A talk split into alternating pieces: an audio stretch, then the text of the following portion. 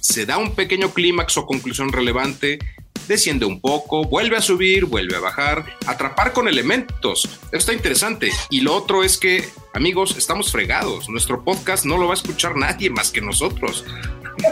Voy a cortar y editar y hacer un teaser al principio, lo que no sabes.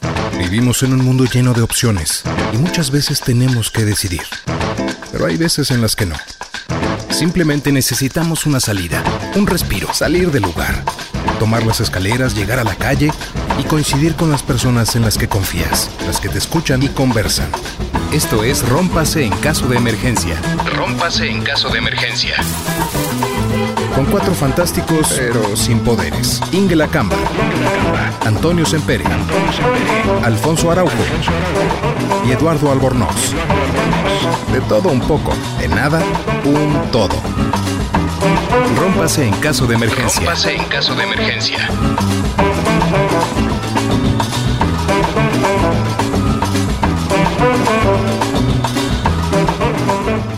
Bienvenidos amigos, amigas, no voy a decir amigas para ser consistente con el episodio anterior, pero bienvenidos a todas las personas que se conectan a Rómpase en caso de emergencia y es momento de romperla porque tenemos una emergencia en este momento. Una es que estoy sobrio, obviamente, yo soy Antonio Sempere y es un estado atípico para mí. Entonces, la emergencia la va a asistir, eh, primero que nada, primero las damas, la queridísima Ingrid ¿Cómo estás? Hola, yo aquí te asisto en lo que necesites. Yo tuve una emergencia hoy, se me rompió un dedito del pie, pero bueno, ahí la llevamos. oh, sí. Oh, no. Oh, sí. Una pequeña fisura. No, no es cierto. Creo que necesitamos saber más todo sobre eso, ¿no? O sea, o sea eh, antes de, de, proseguir con la presentación, sí quiero que hagamos un paréntesis y recordemos esto de la fractura, porque hay una historia atrás de eso. No es así, mi estimado Alfonso, desde allá, desde, desde eh, eh, lejanas tierras de China. Saludos desde el sábado, desde 14 horas adelante de ustedes. Saludos desde el futuro. Les adelanto que todo salió bien en estas 14 horas. El hombre del futuro. Así que no se preocupen. Pero Ingela, oye, tienes que dejar de jugar tanto rugby así tan rudo porque... Es que sirve para desahogarse, la verdad, lo siento. Sí. Un poquito más de cuidado. a mí sí me da curiosidad qué fue lo que pasó. ¿Te pegaste con un mueble? ¿Te tropezaste o qué hiciste? A ver, antes que nada, ¿tú quién eres, muchacho, y por qué te presentas así, nada más gritando tu voz conocida a lo largo y ancho del orbe sin decirnos que eres Eduardo Albornoz? ¿Quién eres? Oye, eh, perdón, una disculpa de antemano a las personas que están escuchando, pero sí di por hecho, ¿verdad? Que como ya saludé a los otros tres este, integrantes de Rompas en caso de emergencia, ya era suficiente. Qué grosero soy, la verdad, pero incorregible. De todos modos, buenas noches, buenos días, buenas tardes, el momento en que estén escuchando esto, me da mucho gusto. Y retomando el tema, deben saber todos los que están escuchando que Ingela se fisuró o se rompió un dedo del pie. ¿Cómo pasó eso, Ingela? Jugando bote pateado con bote de leche nido. Es que es terrible, como pasan todas estas cosas importantes por una tontería. O sea, en realidad salí corriendo, estaba descalza porque pues hace calor y entonces mi pie encontró el filo de la puerta. Y entonces no más oí crack, crack, crack. Y yo pensé que era el típico dedito lastimado del pie que pues, te molestas de, la cama y tal. Pero como pasaron dos o tres minutos y decía, qué molesto, qué molesto que no se vaya. ¿Qué es lo que hago las otras veces para que se vaya el dolor? ¿No? Entonces trataba de recordar si había algo que yo hacía especialmente para quitar el dolor y no se iba y decidí irme a dormir así y pasé pésima noche. Les quiero decir que, que uno sabe pronto cuando el dedo está fracturado, que no se esperen hasta el día después. Oye, pero hoy que el dedo ya está negro, que puedes pegar tres brinquitos y se cae solo, me imagino que te sientes mejor. La verdad es que lo vendé y como ya no lo veo, entonces me siento mejor. Esa es mi actitud ante la vida. Dejar de ver las cosas y dices, ya no pasa nada. Hay un agujero en tu casa, pones un cuadro, ¿verdad? Este, hay un agujero en, tu memoria, pues tomas un poquito más para ensanchar el agujero. O sea, creo que todos tenemos como una, forma de, de, olvidarnos de ciertos problemas. Yo nunca me he roto un hueso hasta donde recuerde. Bueno, sí, una vez una muñeca izquierda, pero pues era en mis tiempos de adolescente y de ahí en fuera nunca jamás debe doler bastante ese dedo, mi querida Ingela, pero espero que se recupere y, pues no lo veas, ya con eso hay un avance. Sí, ya voy mejor. Les agradezco tanto sus condolencias por mi pobre pie. Pero lo que pasa siempre es que uno se enoja mucho, ¿no? Cuando te haces estos golpecitos, uno además se enoja. Entonces tienes el enojo de la torpeza y el dolor del pie. Entonces. Doctora Eminencia Ingela, supongo que usted ya está pensando entonces a partir de eso cómo vamos a arrancar esta, esta dinámica de esta vez. Exacto. Yo les quiero preguntar, justamente vamos a hablar de la sabiduría popular. ¿Y ustedes qué refrán me recomendarían para el pie, para esta torpeza del pie? Y de ahí vamos a buscar otras cosas. Mira, no es un refrán, pero ¿sabes qué, me decía mi papá cuando me lastimaba algo? Decía, porque decía, papá, me duele la cabeza, o me duele el estómago, me duele un diente. Y si ¿te duele algo? dice, agarra una piedra y pégate en las espinillas. Y yo así decía, ¿y eso cómo va a ayudar? Dice, el dolor de las espinillas va a hacer que se te olvide el otro dolor. Ahí deduje uno que mi papá, o sea, no solo no había estudiado medicina, yo que no había estudiado nada, pero sí entendí un poquito la situación, es decir, un dolor te puede distraer de otra cosa. Entonces, como que muy, muy en, muy en lo hondo de su consejo había un dejo de verdad. O sea, en el fondo es como un clavo saca otro clavo, pero absolutamente dislocado, ¿no? Es una cosa, otra cosa. Yo lo que creo, yo lo que creo es que, ojos que no ven, dedo fracturado que no siente. Hasta que se pone negro y se cae. Claro, Seguramente allá en China debe haber una cantidad de refranes muy interesantes. Esa, esa sería sabiduría popular milenaria. Fíjate que sí. Sí, como sabes, este, los chinos para todo tienen algún refrán, una anécdota. Y hay, muchos tipos. O sea, y es, fíjate que es muy interesante porque, sabes que el lenguaje eh, eh, contiene historia, ¿sí? Pero hay, hay culturas en las que es más evidente que en otras. Por ejemplo, si tú, si tú dices este, en español, ¿para qué tanto brinco estando el suelo tan parejo? O estando la puerta ahí en tu camino, en este caso. Este, no sabes exactamente de dónde viene ese, ese refrán. En español tenemos dos fuentes muy importantes de refranes. Una es el Quijote y otra es la Biblia. ¿no? Entonces, pero, pero si nuestros mm. refranes no, no vienen de ninguno de esos dos, normalmente no sabemos de dónde viene. Y en el caso de China, es bien interesante porque prácticamente todos los refranes tienen alguna historia relacionada y, mucha gente se sabe las historias. Entonces, aprendes historia por medio de los refranes. Eso yo lo vi mucho cuando era, cuando era profe de inglés aquí en China. Este, me acuerdo una vez que me compré un libro de refranes chinos y como mi trabajo era hacer a los niños hablar, dije, les voy a decir cosas bien interesantes, o sea, sus refranes chinos en, en inglés, ¿no? Y llegué yo muy ducho a la clase y les digo, hay un refrán chino que es tal y cual cosa, que en inglés se dice de esta forma, ¿no? Y les, y les digo, ¿saben de dónde viene esa historia? Y todos me dicen, sí, pues claro, de cuando el general este y lo otro. Yo, ah, caray. Bueno, a lo mejor dije uno muy famoso. Le dije, bueno, hay otro que es tal y cual. Digo, ¿de dónde sabe, de dónde viene esa historia? Ah, sí, claro, porque la reina que dijo que quién sabe qué. Todos se lo saben. Y eso es muy interesante porque los refranes y los dichos son una forma de aprender episodios históricos. Oye, a ver, yo vi la cara de, intriga de, Eduardo de Toño cuando, cuando dijiste que la mayoría de los refranes venían de la Biblia. Entonces, no sé, ¿cuál, cuál es su perspectiva, jóvenes, de, de ese tema? ¿Ustedes se acuerdan? no, no tengo idea, yo no he leído la Biblia. Yo no tengo Biblia tampoco, entonces este, no. O sea, les gana Peña Nieto porque él sí había leído la Biblia, les voy a comentar. No, ahí, te va. La triste historia es que yo no solo he leído la Biblia, he leído mucho la Biblia porque mi familia era como que muy mochos del lado de mi mamá. Y no voy a decir quién de los cuatro que estamos aquí, pero alguien de aquí hizo la primera comunión ambientada en tiempos bíblicos. Esto quisiera decirles que es una broma para, para aligerar la conversación en este momento. No lo es. Quisiera decirles que no hay video y no hay fotos de lo ocurrido. Los hay. Quisiera decirles que he bebido lo suficiente para olvidar todo esto. No ha sucedido. Y creo que el alcohol que queda en el mundo no me va a alcanzar ni la vida que me queda. Entonces, este, la verdad es que sí, es, es de esos aprendizajes, pero no sabía incluso que, o sea, a, nosotros nos enseñaron la Biblia de, chavitos, al menos a mis primas y a mí, que, porque tenía una tía que era súper mocha, era como la, la Don Corleone del catecismo de la zona sur de la Ciudad de México. Entonces, pues obviamente teníamos que responder acorde a, eres, eres parte de mi, de mi, de mi mafia, de mi clan, ¿no? Entonces teníamos que ser los mejores, ¿no? Y muchas cosas sí se me quedaron, ¿no? Entonces, sí, look how they massacre my boy. Este, definitivamente había muchas cosas, que, muchas enseñanzas que yo decía, órale, o sea, esta, esta parte de la Biblia me gusta. Entiendo el aprendizaje a través de eso y entiendo todas las, las parábolas y de, de, del hombre que estaba, que no llores por el hombre que está descalzo, este, porque siempre hay alguien que, este, que no tiene pies y, o sea, como que tantas enseñanzas que dices, ok, si te vas a lo profundo, lo entiendes.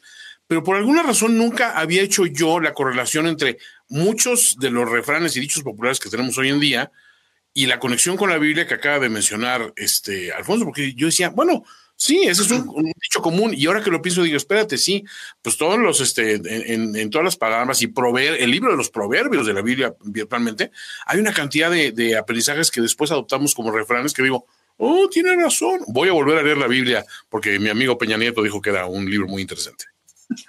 Oye, y, del, Quijote, entonces también la otra referencia, eso también está muy interesante.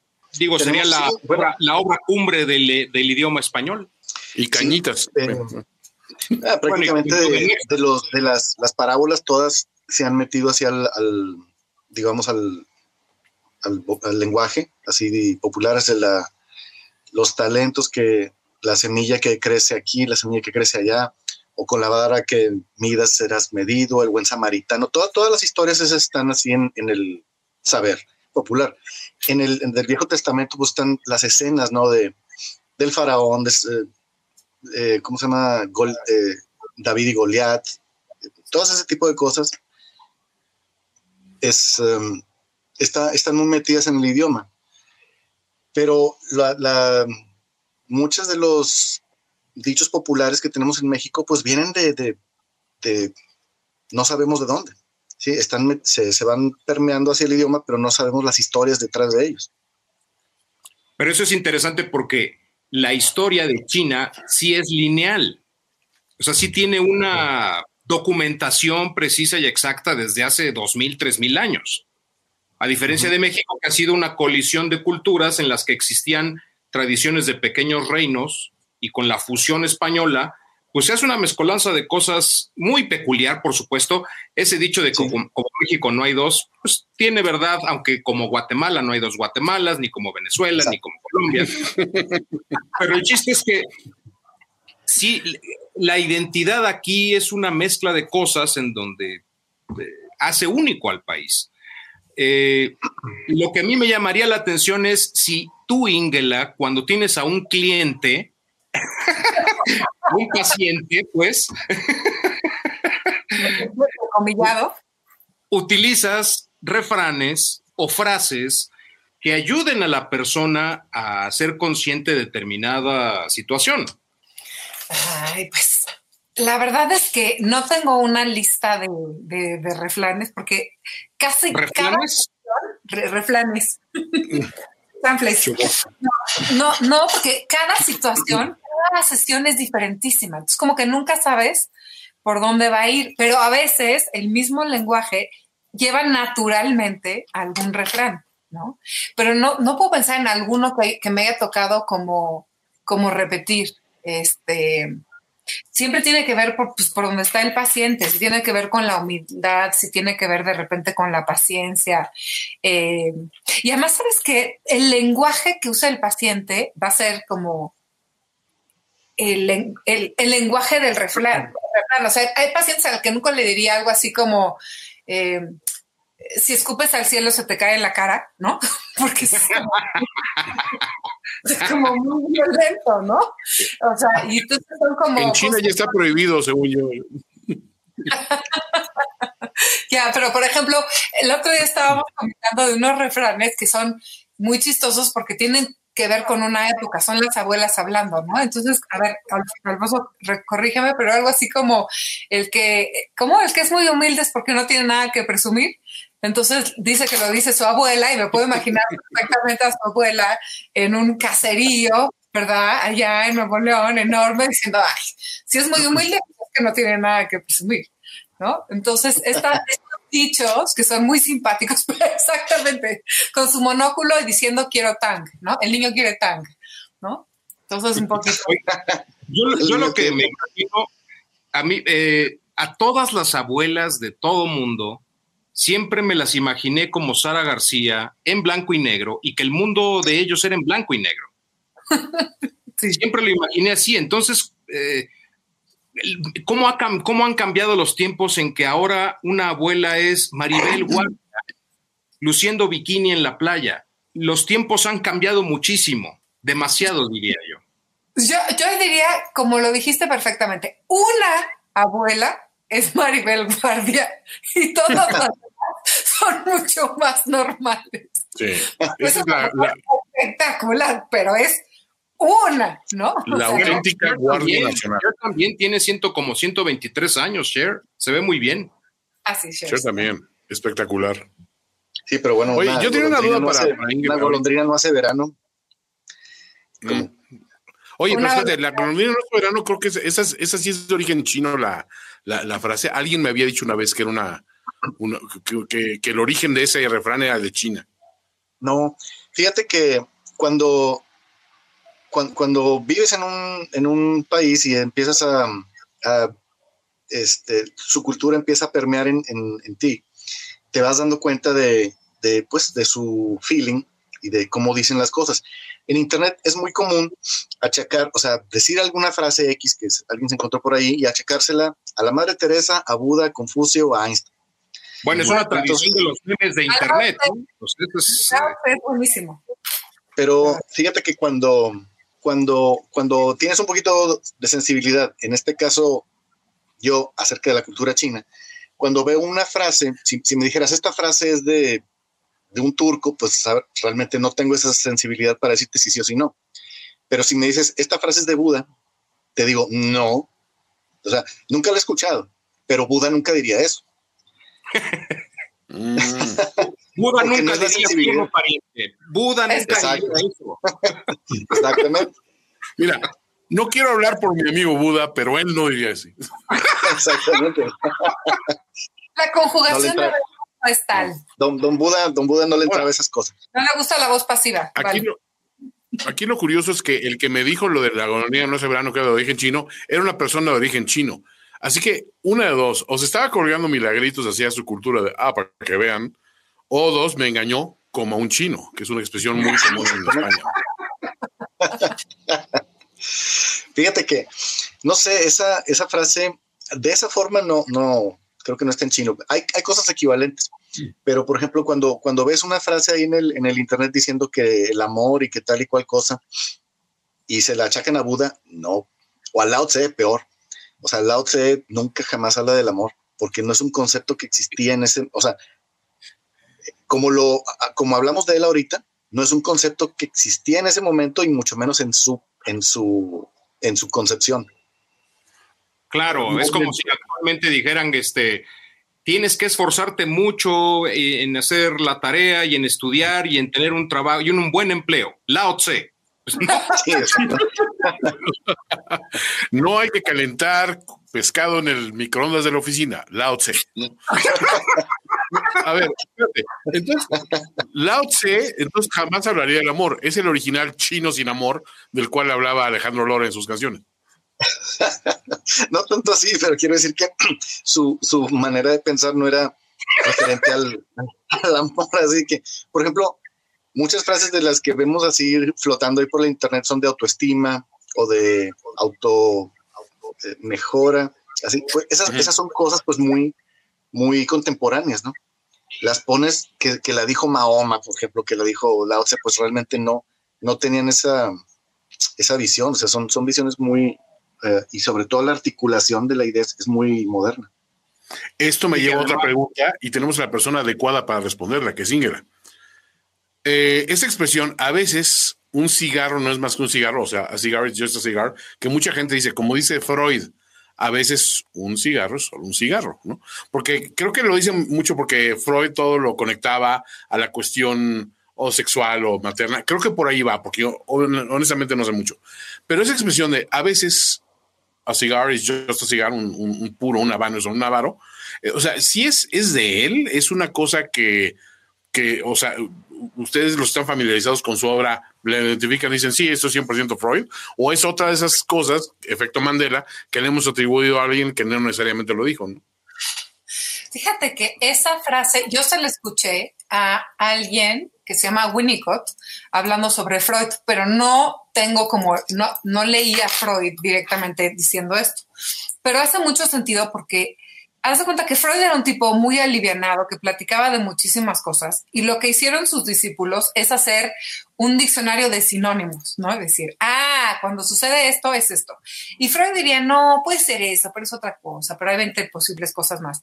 Pero la manera en que se fue transmitiendo fue efectivamente así, un cigarro podría ser algo con connotaciones fálicas. Y entonces esta, esta equivalencia única también es algo que le pegó mucho al psicoanálisis porque la gente dice, no, o sea, un cigarro, pues quizás solo es un cigarro, ¿no? Entonces es algo que ha ido en contra, esta, esta equivalencia directa, porque sí es cierto que muchos discípulos dijeron, ah, si el arete es de pluma, entonces es que tiene una significación fálica en relación al padre no resuelto. Entonces ya no te puedes poner tus aretes de pluma hipitecos porque entonces traes al papá colgando o traes un tema con él, ¿no? ¿Qué me estás diciendo, Ingela? O sea, no puedo disfrutar mi cigarro sin que me vengan a embarrar algo de que mi padre y que no sé y, menos tu arete de pluma. y menos, menos aretito chiquito aquí de estrellita que traes tan bonito. Ya lo vemos. Así que esa, es una. Y a ver, a ver, ¿se acuerdan de algún refrán del amor? Porque creo que hay pocos refranes en relación al amor. Pues mi abuela decía, no confundas el amor con las ganas de ir al baño, por ejemplo. y, luego Eduardo, porque se mi abuela, mi abuela mi abuela vivía en blanco y negro, pero era muy ocurrente. pues en el, único que me, el único que me viene a la mente es a una mujer ni todo el amor ni todo el dinero. Era justo el que iba a mencionar yo también. Ese es que tengo así top of mind, ¿no? Pero sí. Pero es parte de nuestra cultura machista. claro, ya. Exacto, no es el lema del 8 de marzo, precisamente. Oye, eh, eh, ándale, ándale, sería, sería un buen día, como no, claro que no. Este, los refranes del amor, digo, el único que ubicaría es ese, que recuerde a este, este momento.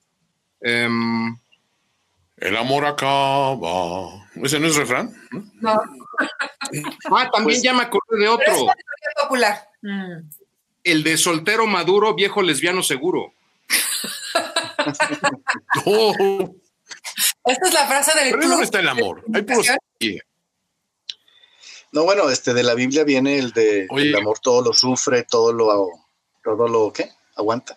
Sí, pero esa es la de la carta de San Pablo. El amor nunca, nunca pasará, pero, pero, o sea, más que refrán, es, es, una oda muy bonita al amor. Ahora, ese, ese refrán en específico o esa oda que acaban de mencionar es algo que solo podría vivir de manera abnegada un padre o una madre, sobre todo una madre. Son capaces de darlo todo en absoluto y aguantar lo que sea con tal de sacar adelante a su crío. Hablando en general de esta cultura mexicana, yo pienso que sí, ajusta a muchas, lo aguantan todo. El amor incondicional. El problema es que cuando eso se le quiere aplicar a la pareja, es un ideal tan altísimo que luego las parejas dicen, híjole, no estamos llegando a ese ideal, qué mala pareja somos, y ya, se separan, ¿no? Entonces pones un ideal espectacular, bellísimo, pero que quizá donde, donde más se realiza y se corporiza es en la relación padres, ¿no? En la relación filial, ¿no? La padre, padres-hijos, pero las parejas se las pones muy difícil. Eh, el otro día estaba oyendo un seminario de un cuate muy simpático que hablaba de un libro que decía parejas en conflicto. Y él dice, no, no, no, es que el libro debería decir pareja es conflicto. La pareja moderna es conflicto. Entonces todo el mundo cree que no, que es una cosa súper sutil y llevadera, parecida a la carta de San Pablo. Y pues la verdad es que la pareja moderna, pues todo el tiempo está gestionando sus conflictos y en la manera en que los logren solucionar, entonces tienes una buena pareja. ¿no? Si no, pues nada más acaban rompiendo. Como el refrán ese que dice que el amor es el vino que más pronto se avinagra. ¿no? no todo amor, no todo amor, pero sí puede ser. Aquí, aquí, yo creo que hay un problema muy, muy grande y es que cuando, cuando dijimos ahorita del amor y empezamos a decir cosas de que la pareja y esto y lo otro, ese es un problema. Eh, porque inmediatamente cuando dices amor, piensas en amor de pareja, cuando esa es una manifestación de muchas. Está el amor de amigos, de la humanidad, de padre a hijo, de hijo a padre. O sea, ¿Y por qué siempre pensamos solamente en el amor de pareja? Ese es el primer problema. El segundo es la idealización en la que hemos estado con el, o sea, nos han estado lavando el cerebro por siglos con eh, arquetipos como Romeo y Julieta, que pues eso no es amor, es ganas de ir al baño, o sea, como decía mi abuela. Eso es pasión, eso... Romeo y Julieta tenían 16 años, ¿no? Y era, era hormona alborotada, básicamente, ¿no? Y además los dos se mueren. Entonces, eso, e-, ese tipo de, de como un concepto se confunde con otro, es también importante en, lo que acaba de decir Ingela, que es las altas expectativas que se tienen. Oye, pero ahorita que mencionaste eso de que, pues es cierto, la hormona estaba al máximo en el caso de Romeo y Julieta. Oye, antes se casaban a los 12 años, es decir, tenían una vida funcional adulta con mucha experiencia a esa edad. Eh, digo, no sé si, por supuesto, el, siempre se haya mantenido ese asunto de eh, florescencia juvenil, adolescente, que haga explotar las emociones, pero vaya, Ramsés eh, estaba ya formado en militar, con militares a los 10 años, comandando un ala del ejército y demás. Es decir, la concepción de ese adolescente, por supuesto, en nuestros tiempos, es de esa rebeldía, de esos sentimientos a flor de piel, pero ¿y si no fuera así antes?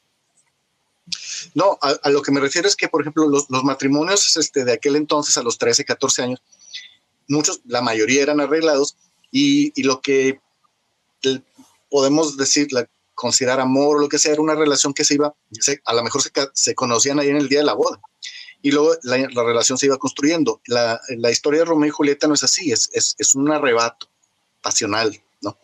Entonces no es, exactamente lo mismo, ellos no los casaron así a fuerzas, sino que más bien se rebelan contra, contra sus familias. Bueno, y hay algo más que es bien interesante que tiene que ver con la concepción del amor hace, no sé, dos, tres siglos, y es, tú te enamorabas una vez en la vida, una, de joven, y los que se enamoraban de grandes, francamente, que fuera del lugar, un poco ridículos, medio desubicados. O sea, uno no se enamoraba de grande. Esto de andar este, enamorados de grande es algo realmente, pues, bastante moderno o del último, sí, del último siglo, ¿no? Entonces, es bien interesante pensar en esta idea de no. O sea, tú te enamoraste o tuviste un, un, un gran amor y después, pues ya te dedicaste a vivir y había otro tipo de amores, a la sabiduría, a los amigos, al trabajo, al deber, pero el amor de pareja no estaba. Entonces ahora, pues podríamos pensarnos como unos eternos adolescentes que siempre estamos en derecho de enamorarnos, ¿no? No importa la edad que tengas. Pero eso que dices también influye porque antes estaba muy estructurado eh, los periodos de vida de las personas. Ya estás en edad de, estás en edad de que debes hacer tal cosa. Por eso yo imaginaba a las abuelas en blanco y negro. Vaya, todos los papás cumplían su función de papá y era el hogar y las cuestiones morales e ideológicas y culturales de mantener la casa así por siempre, porque así deben ser las cosas. Cuando se empiezan a romper esos límites, pues eh, vemos a señores de 60 años teniendo un nuevo idilio con una señora de 40, ¿no? Por decir algo, ¿no? La cuenta de señores románticos. La cuenta de señores románticos da unos ejemplos geniales de guarrada y de ligue. Hay una cuenta que se llama señores románticos, o sea, tengo que Sí, tienes que leerla porque es una gozada total y absoluta, pero creo que esto está resumiendo muy bien dos puntos, uno que mencionó primero Alfonso y después lo, tomó Ingela, y creo que responde a una inquietud de Albornoz respecto a las edades de todo mundo. Fíjense cómo mágicamente eh, Rómpase en caso de emergencia llegó una solución clara. Recordemos que la esperanza de vida ha ido cambiando mucho con el tiempo. Cada vez nos hemos, o sea, vivimos más. Entonces, era, de repente se vuelve como medio absurdo decir, te puedes enamorar a partir de esta eh, época, pero después ya no. Y dices, oye, me queda 40 años de vida por delante, ya no hay más amor. Entonces empiezan a surgir los conceptos de, ay, el amor otoñal, qué padre, ¿no? Esa película donde dos viejitos se enamoran y de repente te das cuenta que eso era la norma. La gente, el corazón no obedece a esos periodos porque obedece a cuestiones mucho más eh, no quiero pensar yo primigenias, pero, pero son cosas mucho más espontáneas que no puedes regir nada más porque es que qué ridículo me voy a ver creo que con, lo, con el cambio de los tiempos y también tomando en cuenta que antes la gente se moría muy joven y dices, bueno, pues sí, para los 12 ya tienes que tener dos países conquistados, un castillo en no sé dónde, eh, una esposa y 19 hijos, varios herederos y tienes que haber asegurado tu legado a una edad muy temprana. Hoy en día te encuentras gente que dice, bueno, pues que a los 50 me voy a reinventar y voy a dejar todo lo que hacía usualmente a lo que me he dedicado toda la vida y voy a emprender un negocio nuevo o voy a aprender a tocar el clarinete o me voy a enamorar de una de 16 años, que es a lo que iba Albornoz con esa cuestión de la edad y el amor. Eduardo, yo te quiero preguntar, ese tipo que vi en una, en una manifestación con la pancarta de legalicen a las de 16, dime ahorita jurando sobre, sobre la Biblia del viejo lesbiano que no eras tú. Juro, juro sobre la Biblia del viejo lesbiano que ese no era yo, porque ¿Cómo, era? ¿Cómo Esa era otra frase u otra. Que huele a ministerio público, pues. O sea, que es indebido. O sea, ¿cómo es así? Bueno, no me acuerdo. Ministerio público.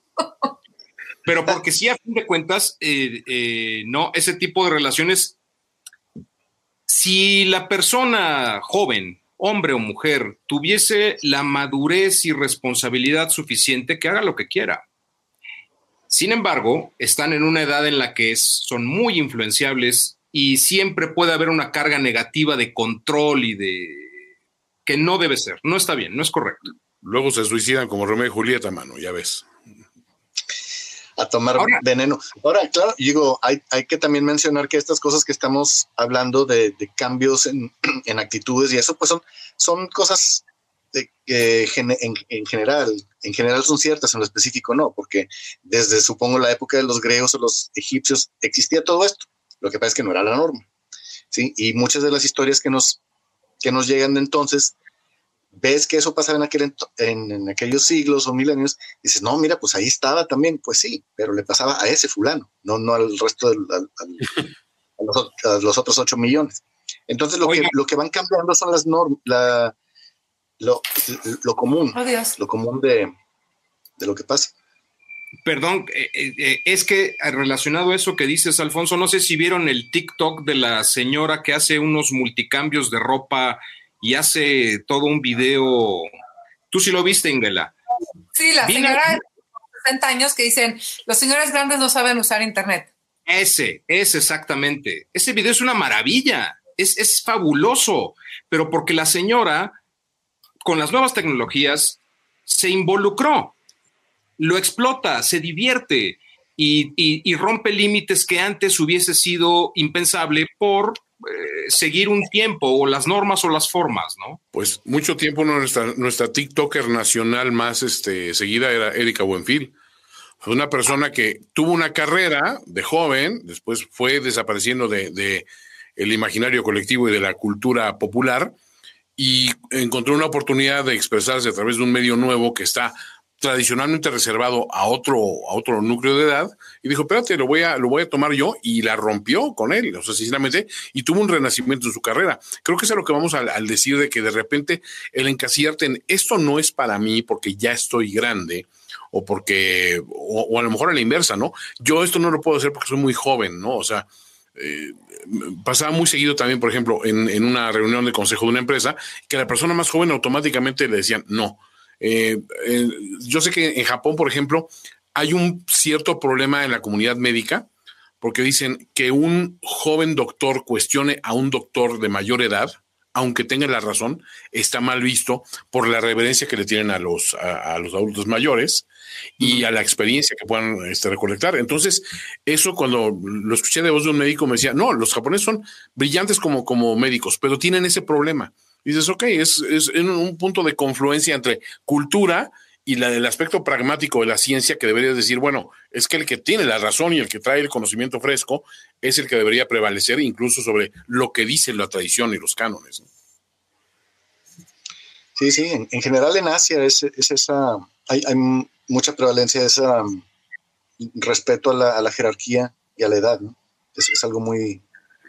Yo creo que en todos lados, de respetar las canas, ¿no? Esa es una, esa es una frase hecha, pero este, Aquí todos Pero lo que la vez pasada era justamente eso, cómo las redes han democratizado todo. Entonces, como lo que importa son tus letras, por ejemplo, en una red como Twitter, que no es tan, tan imaginaria, ¿no? La imagen no pesa tanto, este, las letras son las que importan. Entonces, tú de repente vas a interactuar con personas que pueden tener 20 años más 20, o 20 años menos, ¿no? Y van a ser todos tus pataches y no hay esta, no hay esta deferencia a la edad, ¿no? No, es, es, algo como un efecto muy interesante porque esta generación nueva tiene, tiene una flexibilidad que nuestra generación no, la, no tiene, ¿no? En muchas cosas.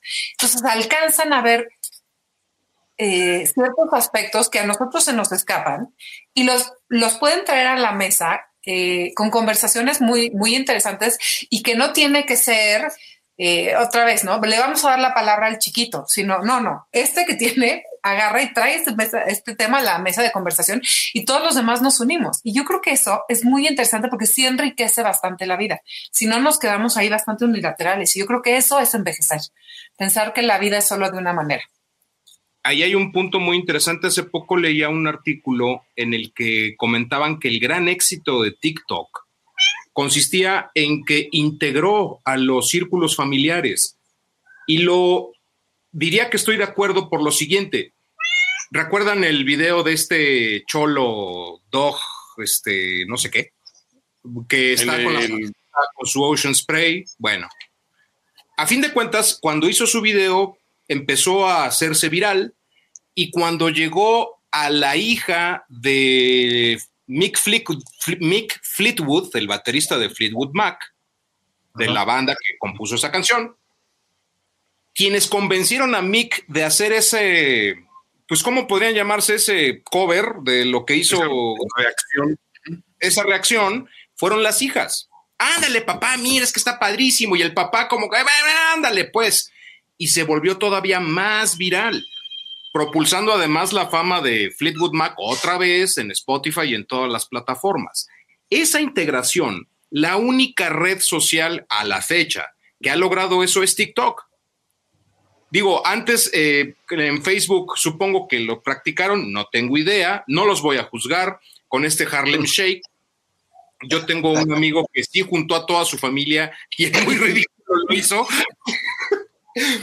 Este, no, no los voy a juzgar a ustedes. A mi amigo sí, por supuesto, le dije lo imbécil que era durante mucho tiempo, pero TikTok tiene la particularidad de romper esas fronteras y hacerlo natural. Solo esa red lo ha logrado. Digo, venía el paso con lo de TikTok.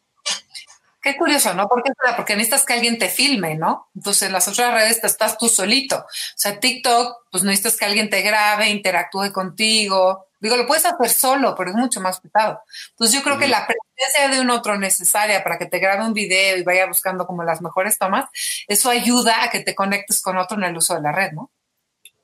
Digo, se me ocurre como una opción. Eso es, es como, como conclusiones, Ingela, tienes que abrir un TikTok.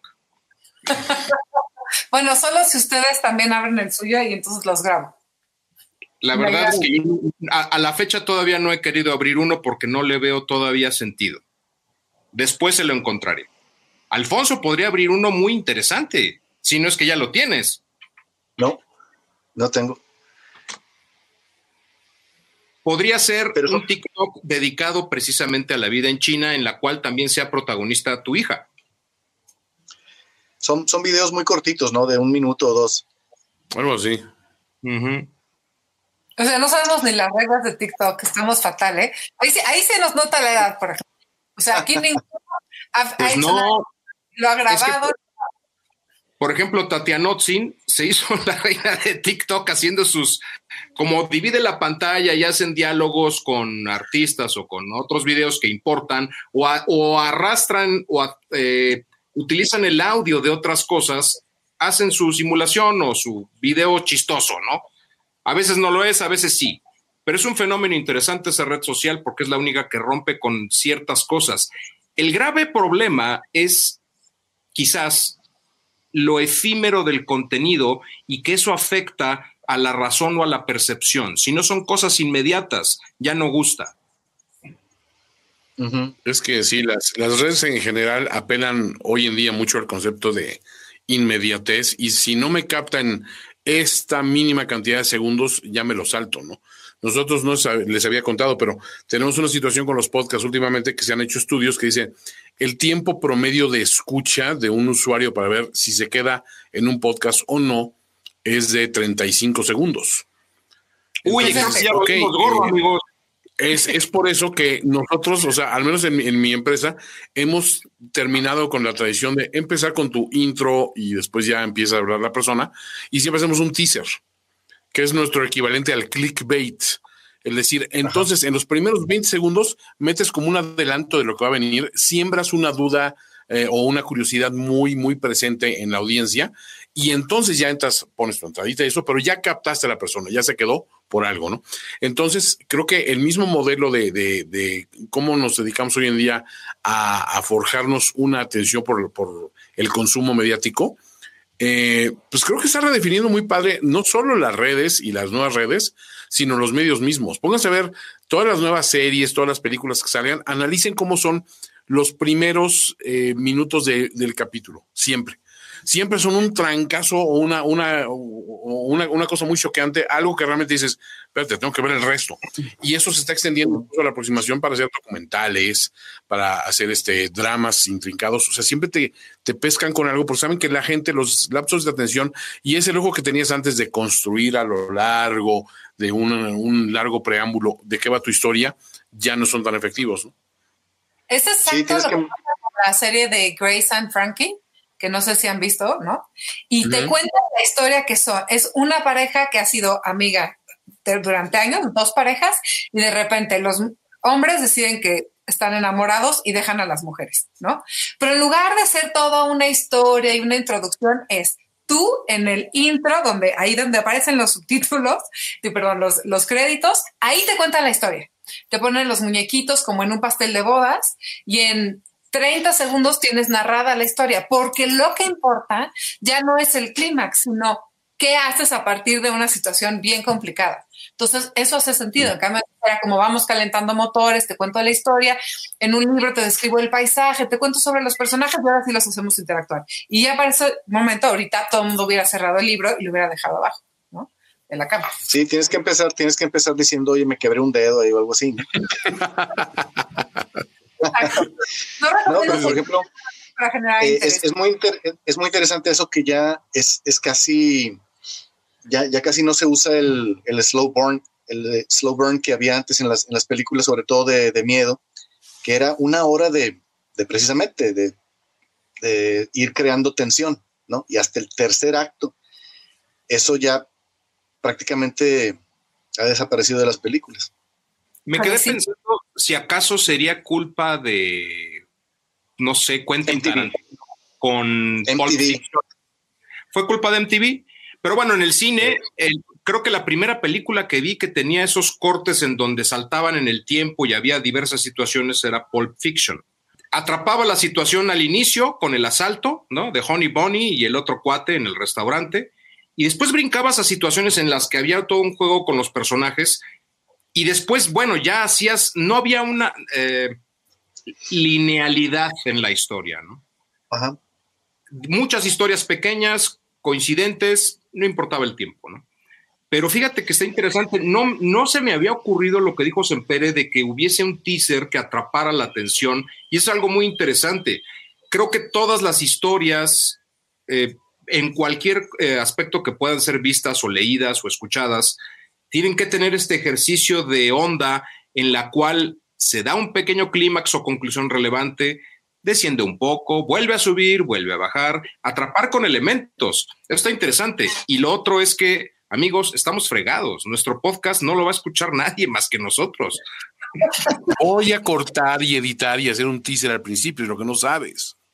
Ah, bueno, entonces sí, sí, va a ser un éxito. Seguramente vas a poner las aberraciones, todas las partes más de polémicas, aberrantes, conflictivas para atrapar a la audiencia. Todas las peores barbaridades que dice Inge Lacamba, que, que generalmente terminamos este, censurando, las, las vamos a poner al frente, front and center, on Front Street, como dicen los gringos. Y además una cosa, porque quería, algo de lo que dijo Eduardo, fíjense que me recordó a cómo vas aprendiendo cuando eres chico. O sea, en realidad, piensa que tú tienes siete años y estás en una mesa familiar y nadie te cuenta el chisme de lo que está pasando. Solo dicen, pasó esto. Y entonces, si tú preguntas, nadie te va a contestar. Tú tienes que quedarte callado en la mesa y empiezas a agarrar fracciones de aquí y fracciones de acá. Y luego para otra comida, te vuelves a enterar, ah, porque esto era así, pero la familia, ah, ok, ya voy entendiendo cómo eran las cosas. Entonces, esta manera de contar historias de, de Tarantino es exactamente como empezamos a entender el mundo de, ah, entonces la tía tal no buena. Ah, ok, hay que seguir el ejemplo. Mm. Abuelo. Ok, ok. No, y es un poco como nos vamos haciendo la mente y por eso nos agrada y por eso estamos acostumbrados a eso. Entonces, no lo había pensado hasta que ahorita los escuché hablar. Dije, claro, esa es nuestra manera de aproximarnos al mundo, ¿no? Pero yo también bueno, coincido con que todo es culpa de MTV.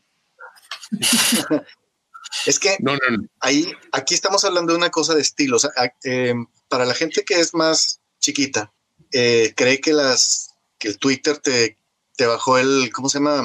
El rango de atención porque son 280 caracteres lo que sea, pero esto, es nuevo. O sea, si, si nos ponemos a ver una, una película, Las tres caras de Eva, una cosa así de, de aquel entonces de Hitchcock, pues hay escenas de 30 segundos seguidas que, está la persona caminando, dándose la vuelta, mirando al otro, el otro le hace una cara de duda, y e, esa escena ahorita es insoportable desde que le das fast forward.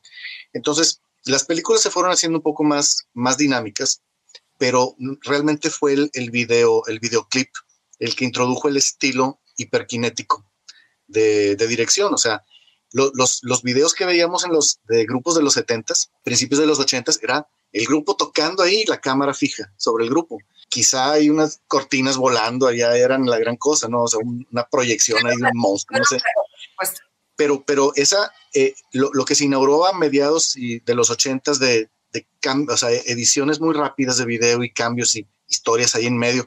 cuando, cuando viste por primera vez el, el video de Take On Me de Aja, dijiste, wow, oh, ¿qué es esto? O sea, esto no esto, la banda tocando es lo de menos, ¿no? Están contando una historia y de una forma muy, muy rápida.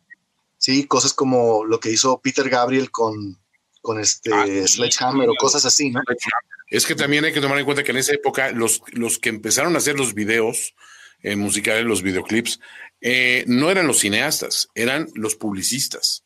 Gente que estaba acostumbrada a mandar mensajes muy breves en 30 segundos para vender un producto y aquí el producto que vendían eran música, canciones, artistas y, esa era la, la, premisa. Luego esos directores de videos se convirtieron en los grandes directores de cine de hoy. O sea, David Fincher empezó como un director comercial y de videoclips y después dio el salto. Este, y, aquí tenemos un montón de casos similares, ¿no? O sea, mucha gente empezó a, eh, condensando esas narrativas en breve y después empezó a expandirlas. La cuestión es que muchas cosas se te quedan, como decir, ¿cómo capto en este momento la atención? ¿Cómo te mantengo atrapado en mi pantalla? ¿Cómo puedo generarte en este momento una duda que vas a resolver hasta dentro de una hora y media?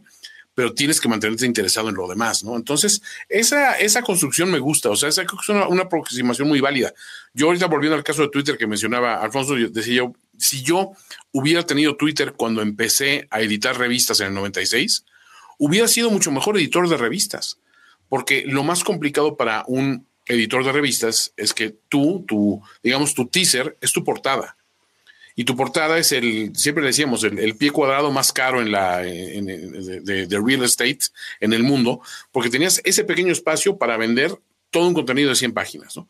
Entonces, sus títulos de portada tenían que ser súper breves, pero aparte ir directo a la cabeza y decirte exactamente lo que ibas a obtener, o generarte una duda, o generarte, venderte incluso el beneficio de leer el artículo en dos o tres líneas, y que aparte fueran eye-catching, ¿no? De que voltearas y, espérate, pusieron la palabra sexo en grande, ¿por qué? Entonces acabas, ¿no? Y si eres cosmopolitan, si eres cosmopolitan, pusieron orgasmo en grande, vamos a ver por qué. ¿no?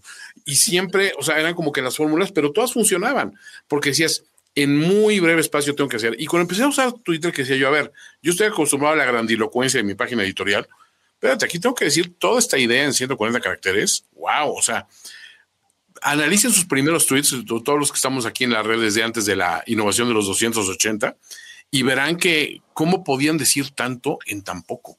O incluso estamos hablando de, la brevedad, y entonces utilizabas antes todos los caracteres pero ahora te das cuenta de no es mucho más poderoso el mensaje. ¿Quién decía la brevedad? Twitter ha sido un poco una lección de cómo ser Oscar Wilde, cómo crear aforismos. Eh, eh, era, lo que te iba a preguntar, es, esa frase es de él, ¿no? La brevedad es el alma del ingenio, ¿no? Ay, no sé. Me, me, parece que sí. Pues, Brevity is the soul of wit. Ahí, fíjate que ahí, ahí, sí te puedo decir, no sé si era de él, pero sí lo, sí le, lo hubiera podido haber dicho él. Pero, Buda no. Pero seguro no es de Buda. El breve tiempo que estamos juntos se nos está acabando. Entonces, a mí me gustaría saber en breves palabras qué, qué les resuena. A mí lo que me resuena es la manera de captar la atención cuando platicas una historia. Es decir, es cierto, siempre estamos acostumbrados a hacerlo de cierta manera. Hay moldes o hay costumbres, pero creo que sí demanda una nueva atención para cuando hagamos una comunicación por cualquier medio. Atrapar la atención de la persona de forma clara y contundente. Yo creo que a lo mejor un buen inicio eh, para, por ejemplo, cuando conoces a alguien es darle un puñetazo en el estómago. Lo tienes captado en ese momento. Inmovilizado. Sí, sí, sí. Es difícil argumentar en contra de eso. Difícil argumentar en contra No veo fallos en esa lógica. ¿Y cuál sería la conclusión de Alfonso? Pues mira, yo creo que eso es muy interesante. Eh, lo que acabo de decir, lo de, lo de Twitter, que nos está enseñando a, resumir y a sintetizar las ideas, es una cosa que es muy interesante. O sea, mucha gente no, no, no teníamos esa habilidad sintética. Pero falta otra cosa y es el aprender a, una vez que aprendiste a sintetizar, sí, pero lo tienes que hacer sin falacias y, y este, argumentando lógicamente y eso sí falta todavía un buen rato. Muy cierto. Mi, aprendizaje es que a partir de, de, un dedo fisurado, este, creo que pudimos disertar sobre un montón de cuestiones idiomáticas, de, de el refranero popular, de la forma de captar la información en breves instantes. Entonces, me habla también de que podemos saltar de un tema a otro con una facilidad tan grande, más facilidad que la que tuvo Ingela para saltar del marco de su puerta, pero bueno, es otra historia. ¿Cuál sería la conclusión de Ingela, además de ese dedo que pues, seguramente ya se le olvidó? Porque la charla estuvo larga.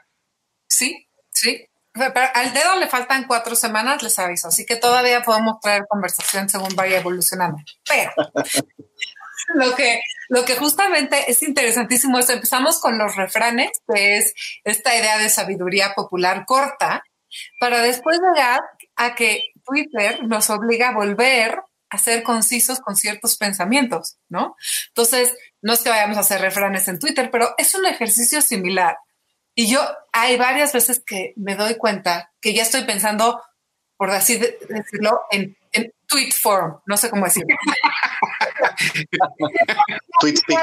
Con ciertas palabras y ya acaba de decir. Entonces me molesta que esperen que diga algo más porque ya dije y ya lo que quiero es dije. dije. No me pidan que me explaya, ¿no? Que me explaye. Pues bueno, esa, esa también es mi conclusión, que también en la brevedad hay, hay, hay elegancia y, no sé, imagen. Pues procedemos a una despedida igual de breve que este, este pensamiento final, porque aparte se me está acabando la batería de la computadora y no, tengo el cargador. Nos vemos, chicos. Fue un placer estar con ustedes. Yo soy Antonio Sempere. Yo soy Eduardo Albornoz. Alfonso Araujo desde China. Inga Lacamba. Chao. Chao. Gracias por escucharnos. A los que están y a los que no, que siempre haya espacios donde podamos coincidir. Esto fue Rómpase en caso de emergencia. Rómpase en caso de emergencia. Con Ingela Camba, Antonio Sempere, Alfonso Araujo y Eduardo Albornoz. Una producción de Antonio Sempere para finísimos podcasts. Nos escuchamos a la próxima. Rómpase en caso de emergencia. Rómpase en caso de emergencia.